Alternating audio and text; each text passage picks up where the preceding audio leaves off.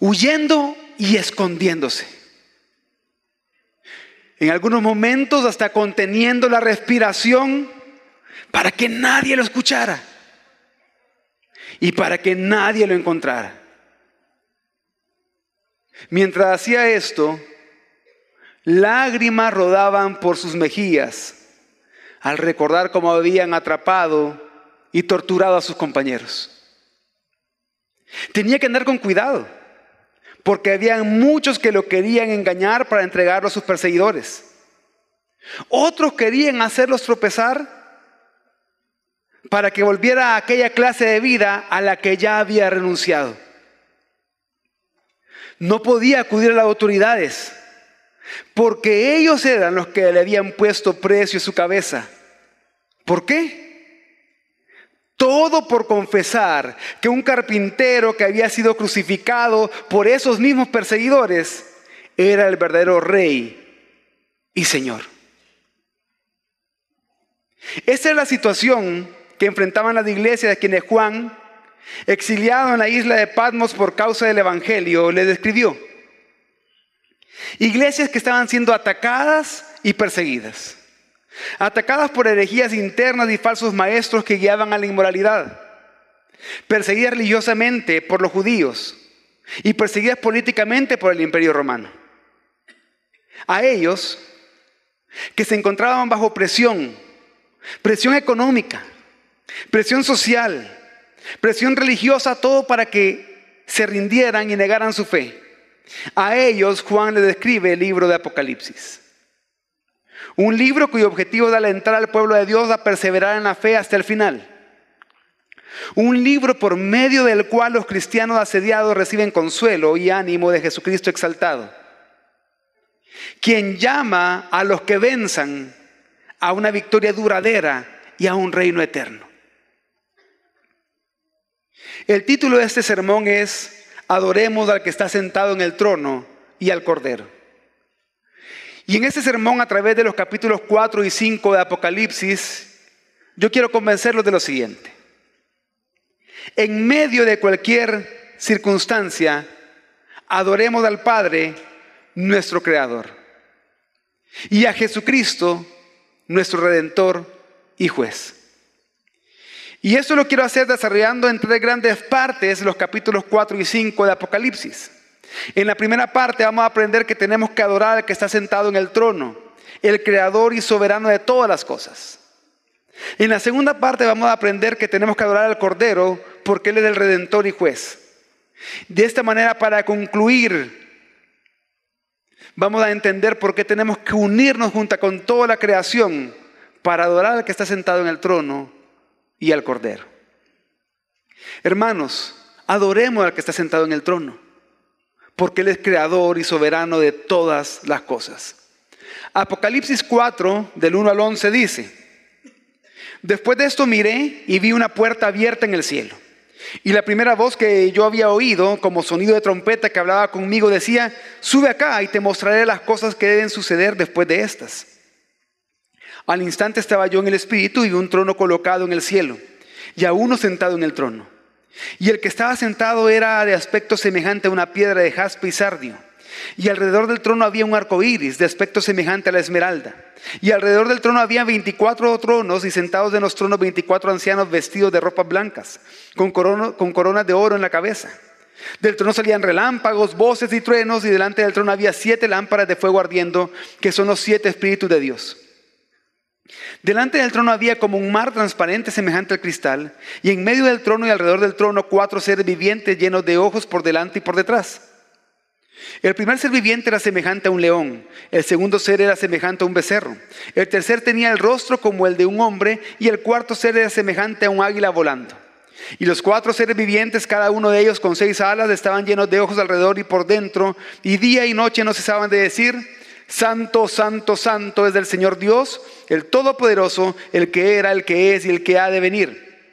Y cada vez que los seres vivientes dan gloria, honor y acción de gracia al que está sentado en el trono, al que vive por los siglos de los siglos, los 24 ancianos se postran delante del que está sentado en el trono y adoran al que vive por los siglos de los siglos y echan sus coronas delante del trono diciendo, digno eres, Señor y Dios nuestro de recibir la gloria y el honor y el poder porque tú creaste todas las cosas y por tu voluntad existen y fueron creadas.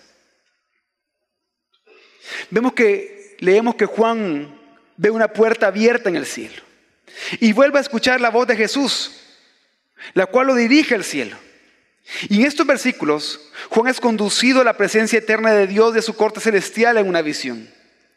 Pero ¿qué vio él allí? ¿Qué vemos nosotros en este pasaje? Juan vio un trono. Y esa es la primera de muchas veces que se menciona la palabra trono en Apocalipsis. De hecho, trono se menciona 12 veces en este capítulo 4 y 5 en el capítulo 5.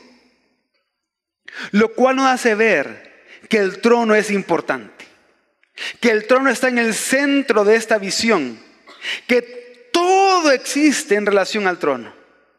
Todo gira en relación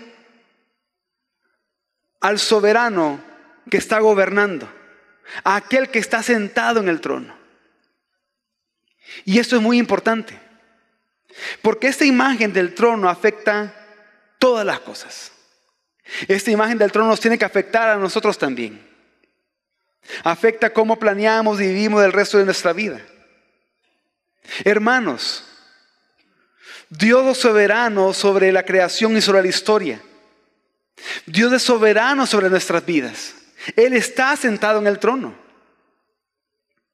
Todos los seres celestiales encuentran su relevancia en su ubicación alrededor del trono pero también todos los habitantes de la tierra seremos juzgados sobre la base de nuestra actitud hacia el reclamo de Dios que está sentado en el trono y su derecho de gobernar desde ese trono.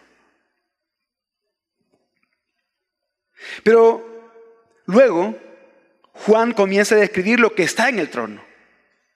Y nos comienza a hablar de piedras preciosas que representan la majestad y retratan la gloria del que está sentado en el trono. Un arco iris que nos recuerda el pacto que viene de Noé, el cual alcanza hasta aquí para hablarnos de la misericordia de Dios mostrada a su pueblo, aún en medio de sus juicios. Ese arco iris al mismo tiempo evoca el resplandor de la gloria del Señor, como Ezequiel mismo en el capítulo 1 lo menciona al hablar del trono de Dios. Y nos dice que del trono salían relámpagos, voces y truenos que nos recuerdan al monte Sinaí y a lo severo que es el juicio de Dios. Y siete lámparas de fuego ardiendo representando el Espíritu Santo. Y delante del trono como un mar transparente semejante al cristal. Cuán hermoso es el trono. Pero Juan también ve alrededor del trono 24 tronos con 24 ancianos que lo que hacen es realzar la gloria del trono que está en el centro y de aquel que está sentado en el trono. Porque ellos constantemente están dando homenaje al ser que está sentado sobre el trono. Y menciona también cuatro seres vivientes, los cuales de cierta manera nos recuerdan a los serafines de Isaías 6 y a los querubines que menciona Ezequiel también. Quienes están listos a prestar servicio a Dios en cualquiera de las cuatro direcciones en que se encuentran. Es decir, prestar servicio a Dios en cualquier parte del universo porque ellos están representando a todos los seres vivientes. Así como los 24 ancianos representan a todos los redimidos, a todo el pueblo de Dios. Cuán grande es este trono. Así de grande, majestuoso y glorioso es esta visión que representa aquel que está sentado en el trono. Y hermanos, ¿qué bien haríamos nosotros hoy como cristianos, como hijos de Dios, en reflexionar continuamente en el trono de Dios y en aquel que está sentado en ese trono? Y es que durante este año hemos sido tentados de diferentes maneras. Y cada día seguimos siendo tentados de diferentes maneras en medio de nuestras diferentes actividades, incluso aquellas ministeriales. Y somos tentados a fijar nuestra mirada en la tierra, a fijar nuestra mirada en lo terrenal, en las circunstancias que nos rodean. Aquellos a los que se le escribió este libro de Apocalipsis estaban tentados a poner su mirada solo en el sufrimiento que los rodeaba, en la tribulación y en la angustia y la tristeza. Pero Juan escribe esto a ellos para recordarles algo que también nosotros daríamos bien en recordar. No olvidemos el trono de Dios. Vemos las circunstancias que nos rodean. Delincuencia, inseguridad, crisis económicas, problemas familiares, problemas ministeriales, enfermedades, etc. Y vemos las circunstancias que nos rodean poniendo nuestra mirada en lo terrenal, buscando soluciones en lo terrenal, en economía, en ideologías, en políticos, en amigos, en conectes, en contactos, etcétera. Y muchas veces hablamos y actuamos como si el control de lo que nos pasa y de nuestro destino estuvieran en manos humanas en lugar de las manos de aquel que está sentado en el trono, que está gobernando todo. Hermanos, en medio de las pruebas, de la tribulación, de cualquier circunstancia en nuestra vida, sea buena, sea mala, fijemos la mirada en aquel que está sentado en el trono. Pero al hacerlo, también tenemos que considerar lo que está sucediendo allí en ese trono. En ese trono se está dando adoración continua a Dios. Y al leer lo que los seres vivientes repetían sin cesar, podemos ver quién es el que está sentado en el trono. El santo, santo, santo, Señor Dios, el Todopoderoso, el Dios eterno, el Dios trascendente, apartado de todo mal pero que al mismo tiempo tiene todo el poder y que al mismo tiempo es infinito, es eterno.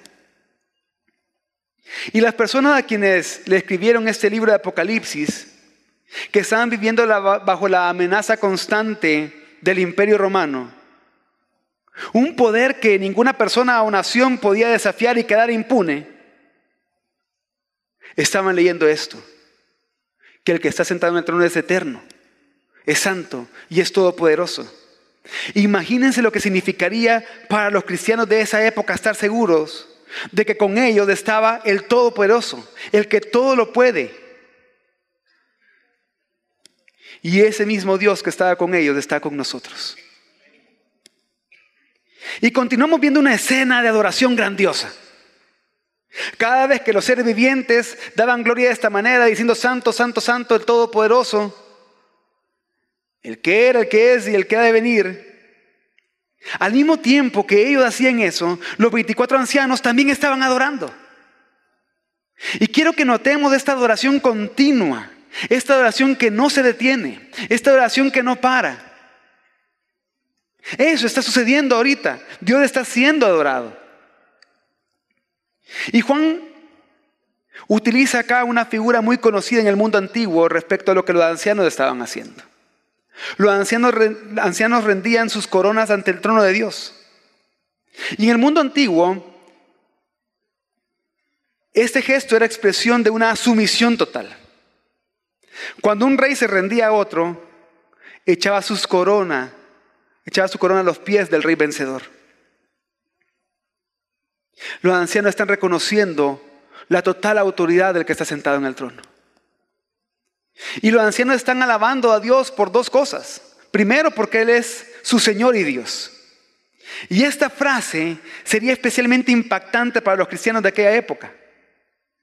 Porque la expresión original, Señor y Dios nuestro, era el título oficial y exclusivo del emperador romano Domiciano. Y era precisamente el que los cristianos no reconocieran semejante pretensión del emperador Domiciano, una de las razones por las cuales ellos estaban siendo perseguidos y asesinados. Y acá se está recordando de que no es el emperador, no es ningún poder humano el Señor y Dios, sino solo el que está sentado en el trono. Pero también están adorando a Dios porque Él es creador.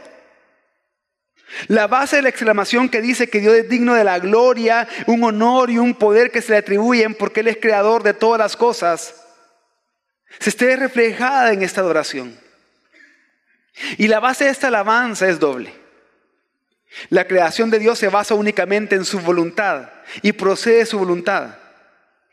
Y también el poder de Dios se revela a través de todo lo que Él ha hecho, de toda su obra, de toda su creación. Y en ese trono se está adorando a Dios ahora. La pregunta es, ¿nos uniremos nosotros a esa adoración? Hoy al finalizar este año, hoy que comienza este último mes del año, ¿nos vamos a unir a esta adoración? Hermanos, en medio de cualquier circunstancia, adoremos al Padre, nuestro Creador. Pero también adoremos al Cordero, el Redentor y Juez. Y entonces la escena de adoración celestial que vimos en el capítulo 4 continúa sin interrupción en el capítulo 5. Una vez tenemos nuestra atención en ese gran escenario, con nuestra mirada en el trono de Dios, parece como si Juan hace un acercamiento al trono, un close-up, para que notemos algo importante. Dice Apocalipsis 5.1, y vi en la mano derecha del que estaba sentado en el trono un libro escrito por dentro y por fuera, sellado con siete sellos. En la mano derecha de Dios Padre se encuentra un libro, el cual se representa el juicio de Dios. Este libro contiene el plan de juicio y redención de Dios, que ha sido puesto en marcha por la muerte y resurrección de Cristo, como vamos a ver más adelante, pero que aún no ha llegado a su consumación. Y dice el versículo 2 del capítulo 5, y vi a un ángel poderoso que que pregonaba a gran voz, ¿Quién es digno de abrir el libro y desatar sus sellos? El poderoso ángel estaba hablando con voz fuerte para que en toda la creación pudieran oírlo. El ángel proclamaba, llamando a todos de la creación que se acercaran. Y que dijeran, ¿quién es digno? ¿Quién es digno de abrir este libro, de desatar sus sellos? Y es que ningún ser creado excepto Dios posee la dignidad y la autoridad para ser soberano sobre la historia y, ejecutar su plan eterno. ¿Quién en el orden creado tiene la autoridad soberana sobre el plan de Dios? Y es que Juan, lo que pudo haber visto, ese libro que, que, vio, lo que pudo haber visto fue un testamento romano. Esos testamentos romanos fueron o eran presenciados o sellados por siete testigos. Y el contenido a veces se resume por escrito en la parte de afuera del documento. Y solo después de la muerte del testador se podría abrir ese, se podía abrir ese testamento. Y se podía ejecutar la promesa legal de la herencia que contenía. Pero para ejecutar el testamento se tendría que encontrar un ejecutor digno de confianza para hacer cumplir el testamento. Conociendo esto, la pregunta planteada por el ser angelical y la respuesta en los versículos siguientes se refieren a quién es capaz no solo de revelar el contenido completo de este documento junto con su significado, sino de poner ese contenido en vigor, de comenzar a ejecutar lo que está contenido ahí. Pero con esa pregunta del ángel surge un gran conflicto. Dice Apocalipsis 5, 3 y 4. Y nadie, ni en el cielo, ni en la tierra, ni debajo de la tierra, podía abrir el libro ni mirar su contenido. Y yo lloraba mucho porque nadie había sido hallado digno de abrir el libro ni de mirar su contenido. En toda la creación no se llevaba nadie digno. Nadie en el universo entero respondía al llamamiento del ángel para romper los sellos de abrir el libro. Ningún ser humano ni ángel eran dignos. En realidad, su silencio daba fe de su indignidad. Aunque seres humanos en distintas épocas y de diferentes maneras han tratado y siguen tratando una y otra vez de conseguir su propia salvación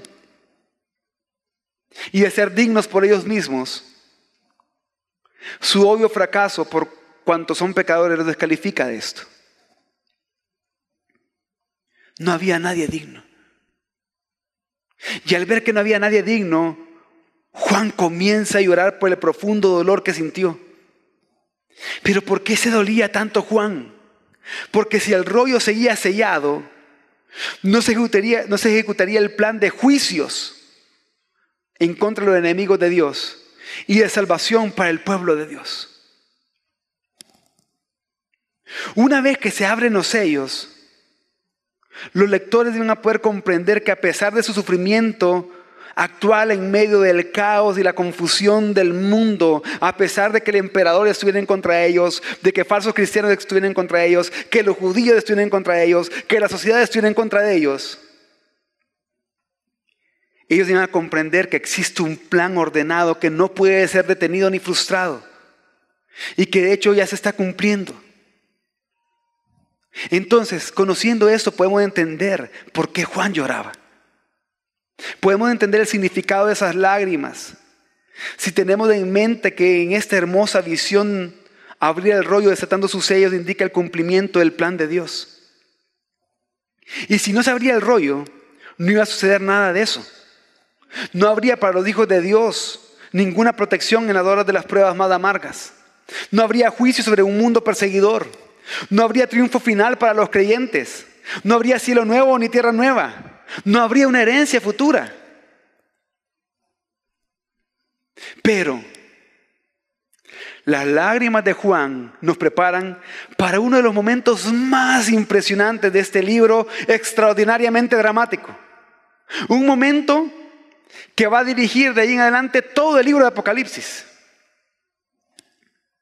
El versículo 5 dice, entonces uno de los ancianos me dijo, no llores. Mira, el león de la tribu de Judá, la raíz de David, ha vencido para abrir el libro y sus siete sellos. Así que uno de los 24 ancianos le dice, Juan, no llores. Sí, hay alguien digno. Mira. ¿Quién es este que es digno? El león de la tribu de Judá, la raíz de David. Y Juan menciona estos dos títulos del Antiguo Testamento que se refieren a la profecía de un Mesías que vendría para vencer, para conquistar, pero también para hacer juicio en contra de sus enemigos. Entonces lo que se transmite aquí es que aquel que es digno es el cumplimiento de las profecías. Hermanos, Cristo es el cumplimiento de las profecías. La victoria de Cristo a sus enemigos lo coloca en una posición soberana para llevar a cabo el plan divino de redención y juicio. Pero, ¿de qué manera él venció? ¿Cómo el león de la tribu de Judá, la raíz de David, venció? Los versículos 6 y 7 dicen, miré y vi en el trono con los cuatro seres vivientes y los ancianos a un cordero de pie como inmolado, que tenía siete cuernos y siete ojos, que son los siete espíritus de Dios enviados por toda la tierra. Juan estaba listo para ver a ese majestuoso león. Pero ¿qué vio? No vio ningún león. Vio un cordero. Y el versículo 6 es crucial para entender cómo es que el león de la tribu de Judá, la raíz de David, ha vencido. Juan ve a un cordero con marcas de haber sido sacrificado, de haber sido asesinado. Pero no lo ve tirado en el suelo. Lo ve de pie, porque está vivo y está en medio del trono. Cuando leemos esta palabra inmolado, es una alusión tanto al cordero pascual como a la profecía del cordero que menciona Isaías en el capítulo 53 de su libro. Son imágenes que nos están apuntando al sacrificio de Cristo que logra la redención y la victoria para el pueblo de Dios. Entonces, el cordero inmolado representa la imagen de un conquistador que luchando fue herido de muerte mientras derrotaba al enemigo. Y vemos que entonces Jesús se presenta como un cordero que por siempre lleva las marcas de haber sido sacrificado, pero que no deja de ser león. Y aquí vemos una impresionante paradoja. El león venció en forma de un cordero inmolado. La gran soberanía y poder estaba basada sobre el sacrificio. La corona vino desde la cruz. Y ese cordero inmolado está de pie porque Cristo es representado aquí como vivo y resucitado. Este versículo, como el cordero inmolado elevado al trono de Dios, describe la muerte de Cristo con la cual no solo redime a su pueblo, sino que también conquista el poder de su enemigo. Su entronización se ve en esta escena.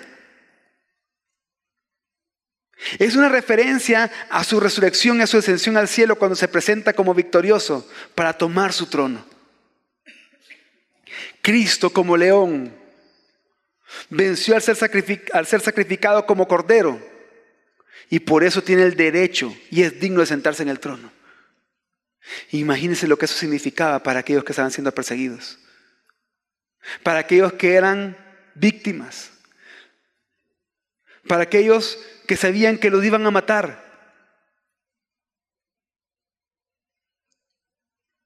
Ellos estaban viendo que Cristo consiguió la victoria por medio de su muerte, pero que Él venció la muerte y que esa misma esperanza tenían ellos, aún en medio de las más crudas circunstancias.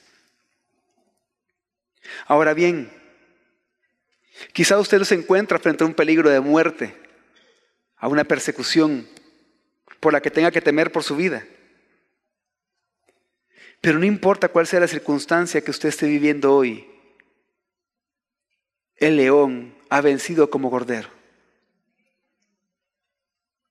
Él murió y Él resucitó. Y Él está en el trono. Él gobierna. Él dirige su vida. Y Él cuida de usted como rey. Y entonces vemos que mientras en los capítulos 1 al 3 de Apocalipsis se aplicaron varios títulos a Jesús. El título predominante a partir del capítulo 5 hasta el capítulo 22 de Apocalipsis es Cordero. Cordero, a partir del capítulo 5, que es la primera vez que se menciona, se menciona 27 veces en Apocalipsis. ¿Por qué? Porque de cierto punto fue una manera irónica que Jesús cumplió o comenzó a cumplir las profecías del Antiguo Testamento, del reino mesiánico. Porque la fuerza vino a través de la debilidad. Y a través de esta visión se recuerda a los creyentes que su victoria solo se produciría si seguían el camino de la cruz. Es por eso que los santos son descritos como aquellos que siguen al Cordero donde quiera que van, dice Apocalipsis 14:4. Y son descritos también como aquellos que han lavado sus vestiduras por la sangre del Cordero. En el capítulo 7:14. Mientras Cristo sufría la derrota de la muerte, también vencía al crear un reino de súbditos redimidos sobre los cuales Él reinaría y sobre los cuales el diablo ya no tendría poder. Pero acá Juan sigue describiendo al Cordero, con símbolos extraños para nosotros, siete cuernos, siete ojos, siete espíritus. Pero esto están enfatizando respectivamente la plenitud de su poder, su omnisciencia y su soberanía. Los siete espíritus de Dios son una forma de hablar para la plenitud del Espíritu de Dios. El Espíritu que lleva a cabo el plan soberano del Señor en toda la tierra, dando a conocer y convenciendo de que el Cordero es digno. Apocalipsis 5.7 dice, y vino y tomó el libro de la mano derecha del que estaba sentado en el trono. El Cordero vino y tomó el rollo de la mano derecha del Padre. Esto se refiere muy claramente al hecho de que Cristo, al momento de su ascensión, recibió autoridad para gobernar el universo, de acuerdo al plan eterno de Dios. Estamos viendo aquí a Jesús coronado con gloria y con honor. Y esto nos recuerda a la visión de Daniel capítulo 7. Así como el Hijo del Hombre vino ante el anciano de día en Daniel 7, 13 al 14 y recibió autoridad para gobernar sobre todas las naciones de la tierra, el Cordero resucitado y ascendido toma su asiento al lado del Padre y comienza a gobernar. Cristo está sentado en el trono juntamente con el Padre.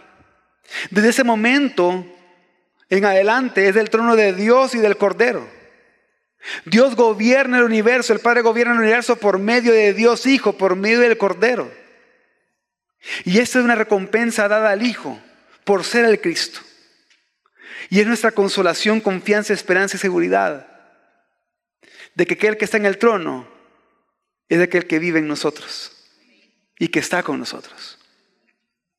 Entonces vemos que con un solo paso, el Cordero viene a ocupar el centro de todo el escenario, de todo el universo. Con este paso se está o se hizo algo nuevo para la humanidad. Al tomar el libro, el Cordero queda autorizado a ejecutar todos los decretos y juicios que están en ese libro. El Cordero se está revelando como el Señor soberano de la historia y del futuro.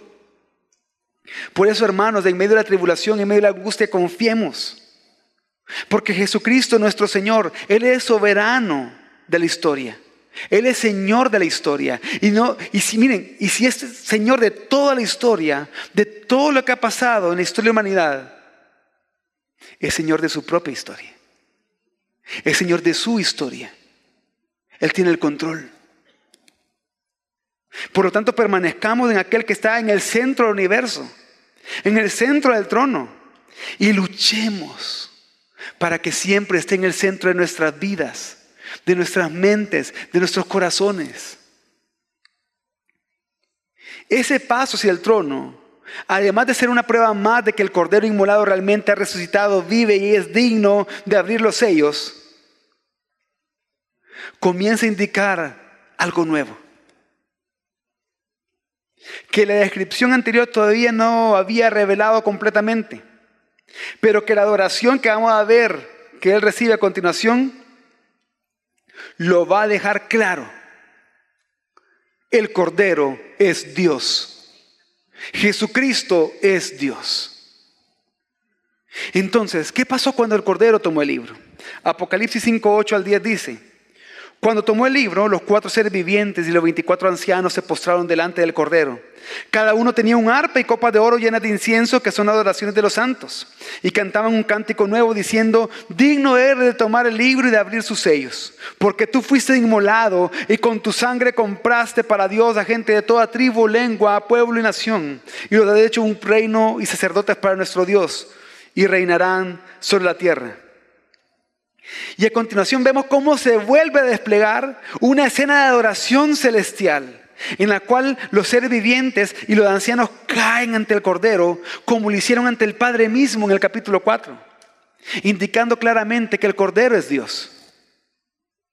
Y cada uno de los ancianos con arpas para adorar y copas de incienso que contienen adoraciones de los santos, las cuales están exigiendo el juicio de Dios sobre los malvados y la liberación de los justos. Esta imagen está asegurando a la iglesia que hay alguien poderoso que está sentado en el trono. Y que al mismo tiempo hay un poderoso ministerio angelical que está operando en el cielo en nombre nuestro.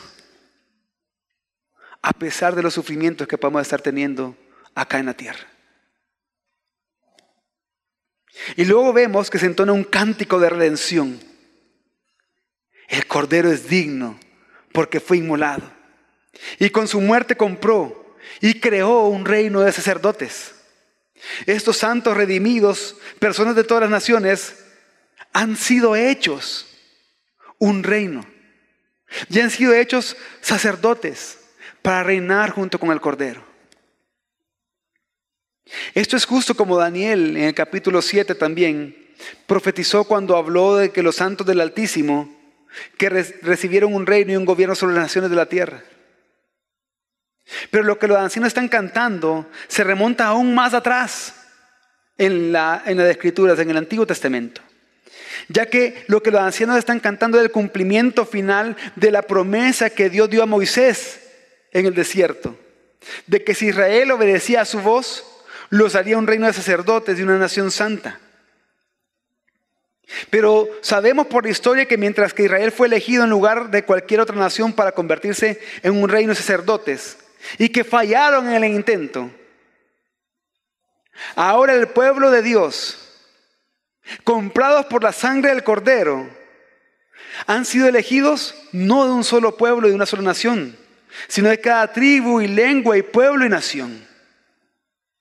Y no hemos sido liberados de Egipto, sino del gobierno de Satanás.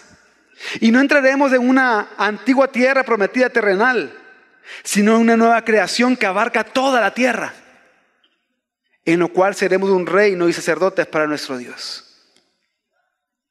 Y esa frase, un reino y sacerdotes, indica la posición y el papel que los creyentes disfrutamos ya en esta vida. No vamos a ser un reino y sacerdotes, ya somos un reino y ya somos sacerdotes. Gobernamos en el reino de Cristo con el poder de la palabra de Él, de la palabra del Espíritu, siendo embajadores de Él acá en la tierra, proclamando la misma palabra que a nosotros nos invistió de justicia, gozo y paz, para que proclamando y predicando esa palabra podamos traer a otros al Cordero para que formen parte de su reino. Y de esta manera adoramos a Dios como sacerdotes. Qué gran privilegio adorar a Dios al servirle de esta manera. Por eso, hermanos, recordemos que en medio de cualquier circunstancia, adoremos al Padre nuestro Creador y a Jesucristo nuestro Redentor y Juez. Y de esta manera adoremos junto a toda la creación al que está sentado en el trono y al Cordero. Por eso luego el apóstol ve como una multitud muy grande. Millares de millares, millones de millones que también adoran al Cordero. Los versículos 11 y 12 dicen, y miré y oí la voz de muchos ángeles alrededor del trono y de los seres vivientes y de los ancianos. Y el número de ellos eran miríadas de miríadas y millares de millares que decían a gran voz, el Cordero que fue inmolado, digno es de recibir el poder las riquezas, la sabiduría, la fortaleza, el honor, la gloria y la alabanza. Pero luego de esto, el universo entero en todas sus partes y con todas sus criaturas se unieron a ese coro angelical en alabanza, como dice los versículos 13 y 14 diciendo, y a toda cosa creada que está en el cielo, sobre la tierra, debajo de la tierra y en el mar, y a todas las cosas que en ellos hay, oí decir al que está sentado en el trono y al cordero, sea la alabanza la honra, la gloria y el dominio por los siglos de los siglos. Y mientras toda la creación estaba adorando de esa manera a Dios, los seres angelicales, lo que está en el cielo, sobre la tierra, debajo de la tierra y en el mar, mientras ellos están cantando este himno, los cuatro seres vivientes decían, amén. Y los ancianos se postraban y adoraron. Y vemos que el culto de adoración llega a su clímax en todo el universo alabando al Cordero de Dios y al Padre sentados en el trono. El universo entero gobernado por el trono, por medio del Padre y del Cordero. Por lo tanto, los creyentes no tenemos por qué temer en tiempos de tribulación, de persecución y angustia. No importa cómo usted ha vivido estos anteriores de 11 meses de este año. Consciente de esto, viva sin temor. Viva con confianza, viva con seguridad. Y entonces, al llegar a este punto, a este final de Apocalipsis 5, 4 eh, y 5, hemos pasado, si ustedes se han dado cuenta, hemos pasado de la adoración al que está sentado en el trono de parte de los seres celestiales por ser el creador y soberano. Hemos pasado a la alabanza y adoración al que está sentado en el trono y al cordero de parte de toda la creación en los cielos y en la tierra, porque el Cordero es digno, porque Él es redentor y porque Él es juez. De manera que la gloria de Dios y el Cordero que se basa en su soberanía es el punto principal de estos capítulos 4 y 5. Dios es mencionado, el Padre es mencionado como glorificado junto con el Hijo, junto con Cristo, para resaltar que Cristo está en la misma posición divina que el Padre y también tiene que ser glorificado porque Jesucristo es Dios. Los capítulos 4 y 5 revelan que la soberanía de Dios en la creación también lo hace soberano sobre el juicio y sobre la redención, los cuales logra a través de la obra del Cordero, de la obra de Jesucristo en la cruz, por su muerte y resurrección. De esta manera vemos que la obra de Cristo es la continuación de la obra creadora de Dios, ya que hace que toda la creación devuelva la gloria a su creador, ya sea voluntariamente o por la fuerza. El control de Dios de toda la creación es realizado específicamente por Cristo a través de su muerte y resurrección. Y a través del Espíritu Santo que está impartiendo a su pueblo, que ha sido impartido a su pueblo para seguir en su camino y para predicar la palabra, ya sea para traer más a los pies del Cordero o para condenar al mundo por su pecado. Por lo tanto, llegará un día en que todos en la creación van a doblar sus rodillas en sometimiento y adoración al Cordero, en sometimiento y adoración a Jesucristo, el Redentor y Juez, quien es Dios. Y la forma en la que te relaciones con Cristo hoy determinará cómo te vas a rendir a Él en el futuro. Porque te vas a rendir ante Él, toda la creación se va a rendir ante Él. Su pueblo y sus enemigos se van a rendir ante Él. Por eso la forma en la que te relaciones con Cristo hoy determinará cómo te rendirás a Él en el futuro. Sin como parte de su pueblo que lo alaban y adoran con alegría por haber sido redimidos, o como enemigos de Él, que se rendirán ante su poder y serán juzgados por Él. Por lo tanto, arrepiéntete hoy. Cree y adora al Cordero que vive y reina hoy. Y hermanos, pueblo de Dios que está en este lugar, recordemos que en medio de cualquier circunstancia adoremos al Padre, nuestro Creador, y a Jesucristo, nuestro Redentor y Juez. Y por lo tanto, hay tres cosas que quiero que queden marcadas en nuestra mente, que Él ha venido repitiendo. Primero, adoremos a Dios porque Él es creador. La versión King James de Apocalipsis 4:11 dice, tú eres digno, oh Señor, de recibir la gloria y el honor y el poder, pues tú has creado todas las cosas para tu placer. Estas son y fueron creadas.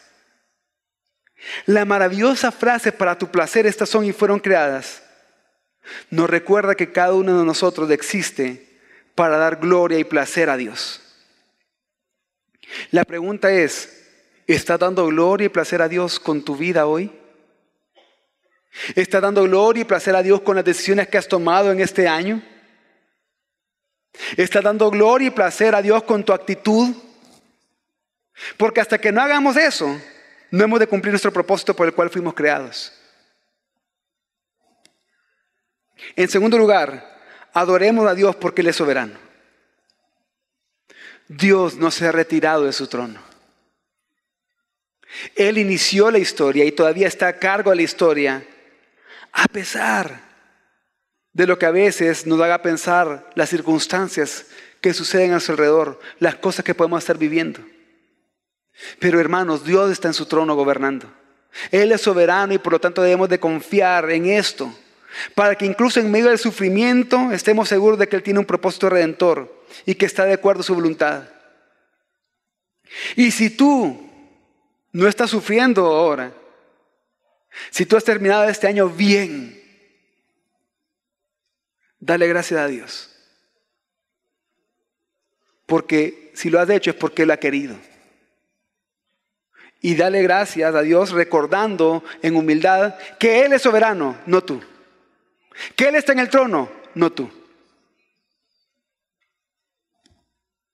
En tercer lugar, adoremos a Jesucristo porque Él es redentor. Jesucristo nos ha redimido, nos ha salvado. Le pertenecemos a aquel que reina ya, que está ya en el trono. Esto significa que podemos vivir cada día, en cada momento, en medio de cualquier circunstancia, confiados y seguros en que nuestro Rey, quien murió, y quien resucitó por nosotros, que está en el trono gobernando, cuida de nosotros. Y en cuarto lugar, adoremos a Jesucristo porque Él es juez. Debemos recordar que todo aquel que no esté con el Cordero está contra Él. Recordemos también que todo aquel que persigue a la iglesia del Cordero lo está persiguiendo a Él. No importa cuán poderosos, influyentes se muestran los enemigos de Cristo y de la iglesia, cuán elocuentes, cuántos recursos tengan, cuánto con arrogancia insulten y digan mentiras en redes sociales y en lugares religiosos o en centros de gobierno donde se habla mal en contra de la iglesia de Cristo para poner una ideología en contra de la Biblia y de la palabra de Dios. No importa su poder, su influencia, su elocuencia, sus recursos, su dinero. Jamás podrán prevalecer contra el Cordero. Jamás podrán prevalecer contra la iglesia. Ellos serán juzgados y sentenciados por el Cordero. Porque ni las mismas puertas del Hades prevalecerán contra la iglesia del Cordero. Por lo tanto, en medio del dolor y el sufrimiento que esto puede causar, en medio de la angustia y incertidumbre, duda que esto puede causar, en medio de la maldad de este mundo, consolémonos con la verdad de que Cristo volverá. Y cuando vuelva, todos esos charlatanes que hablan en contra del Cordero de la Iglesia temblarán, porque se enfrentarán a la justicia final y definitiva del Cordero y a la ira de Él. Por eso, hermanos, en medio de cualquier circunstancia adoremos al Padre nuestro Creador y a Jesucristo nuestro Redentor y Juez. Adoremos siempre al que está sentado en el trono y al Cordero. Vamos a orar.